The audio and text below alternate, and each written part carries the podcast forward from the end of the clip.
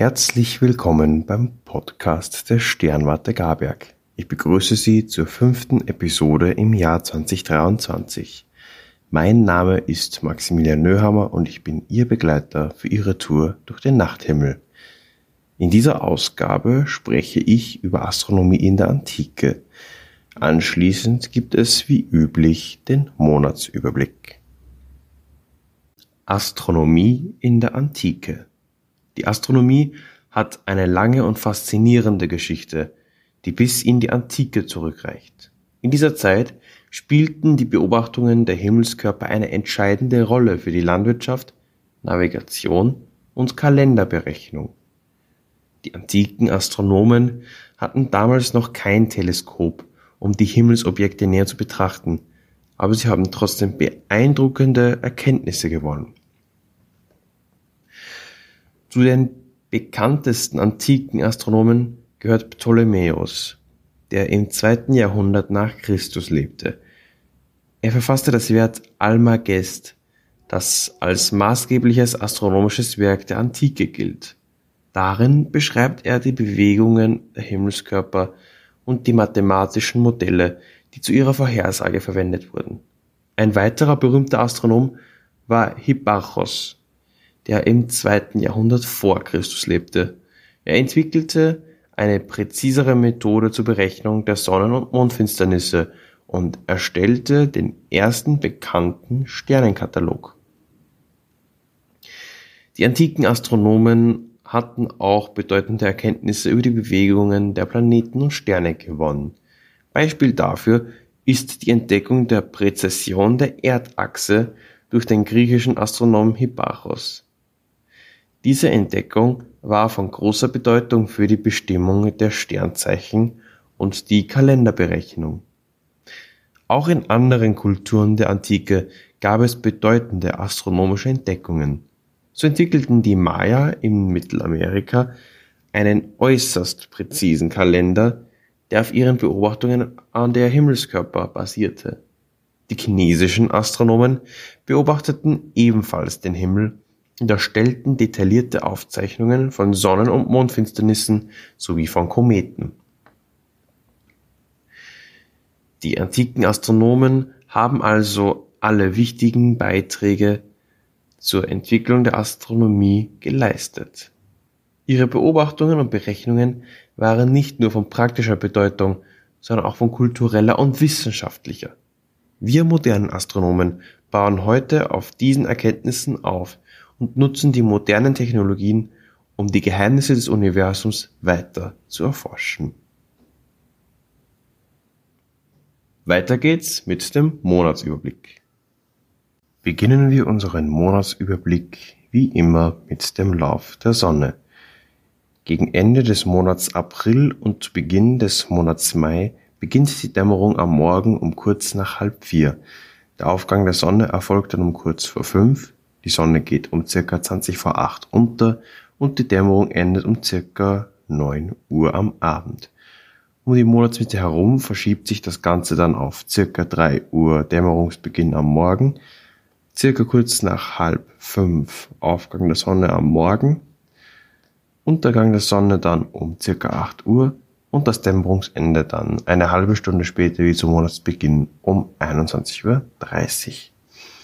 Gegen Ende des Monats Mai und zu Beginn des Monats Juni beginnt die Dämmerung dann um circa kurz nach halb drei.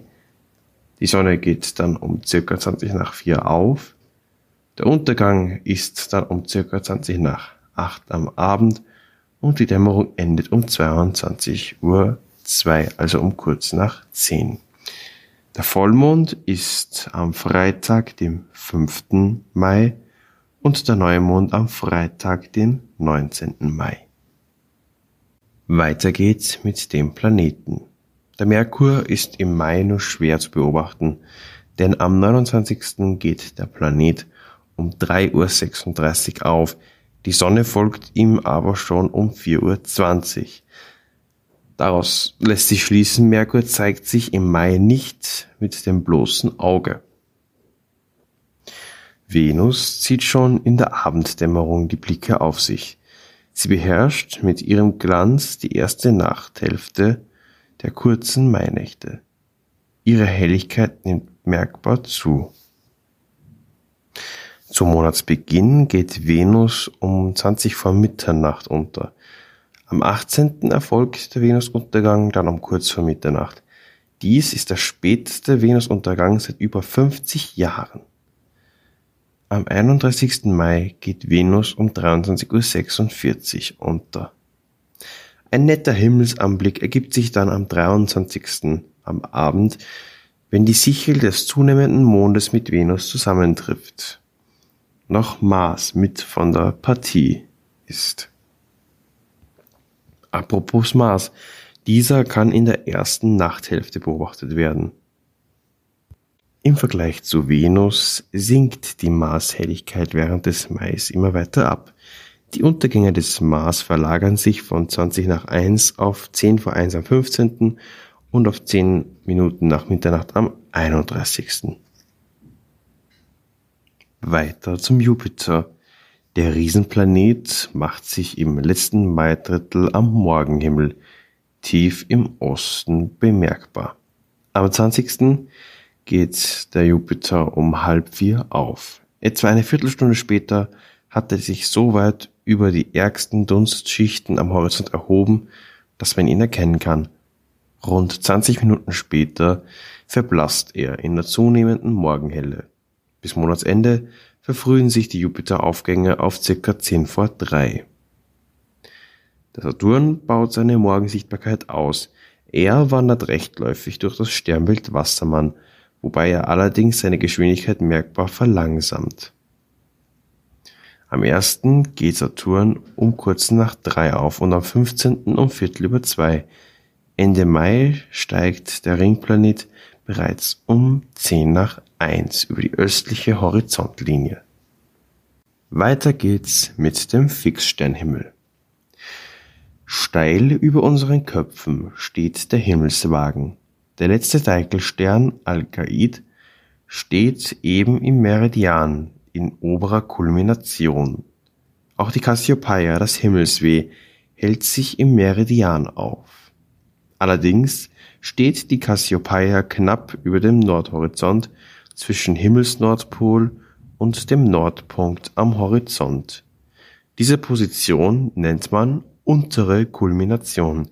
Im Gegensatz zur oberen Kulmination erreichen Sterne und Sternbilder in unterer Kulmination ihre tiefste Stellung und damit ihre größten Zenithafstand. Ihre untere Kulmination erreichen die meisten Sternbilder unter dem Horizont, bleiben also unsichtbar für uns. Diejenigen Sternbilder, die in unterer Kulmination über dem Horizont stehen, nennt man Zirkumpolar. Zirkumpolarsterne und Bilder sind das ganze Jahr über in jeder klaren Nacht zu sehen, da sie nie untergehen. Der große Wagen und das Himmelsweh sind beispielsweise zirkumpolar.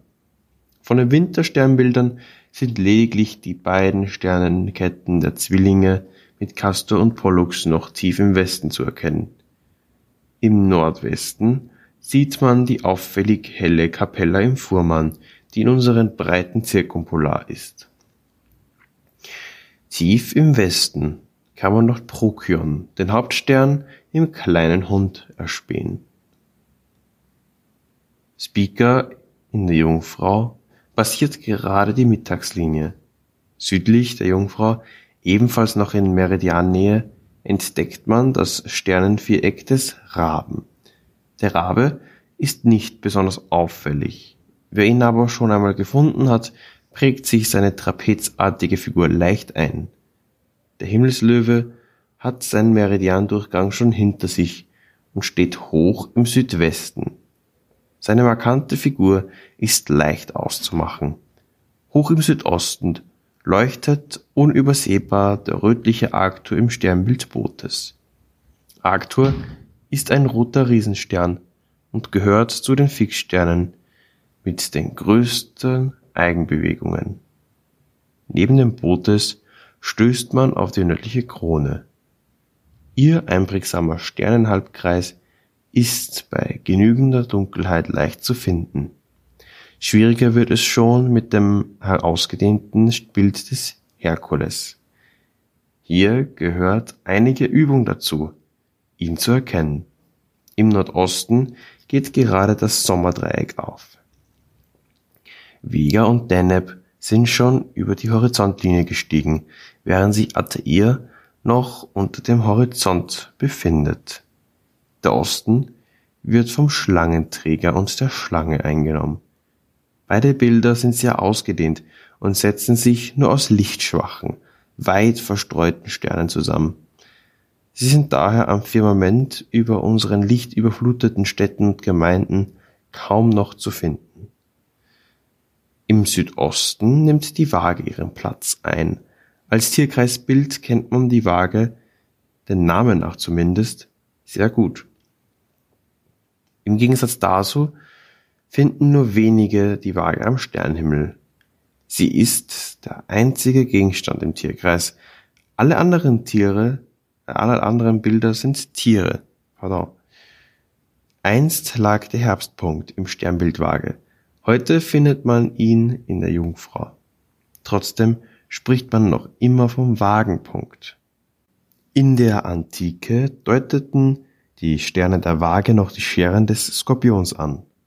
Aus dieser Zeit stammen auch die arabischen Namen für die beiden hellsten Sterne, die übersetzt südliche Schere und nördliche Schere heißen. Wir hoffen, euch hat diese Folge gefallen. Abonniert uns gern und empfehlt uns weiter. Fragen, Themenwünsche oder ähnliches könnt ihr uns an podcast.astronomie.at oder online auf unserer Homepage senden. Wir wünschen weiterhin klare Nächte. Auf Wiedersehen.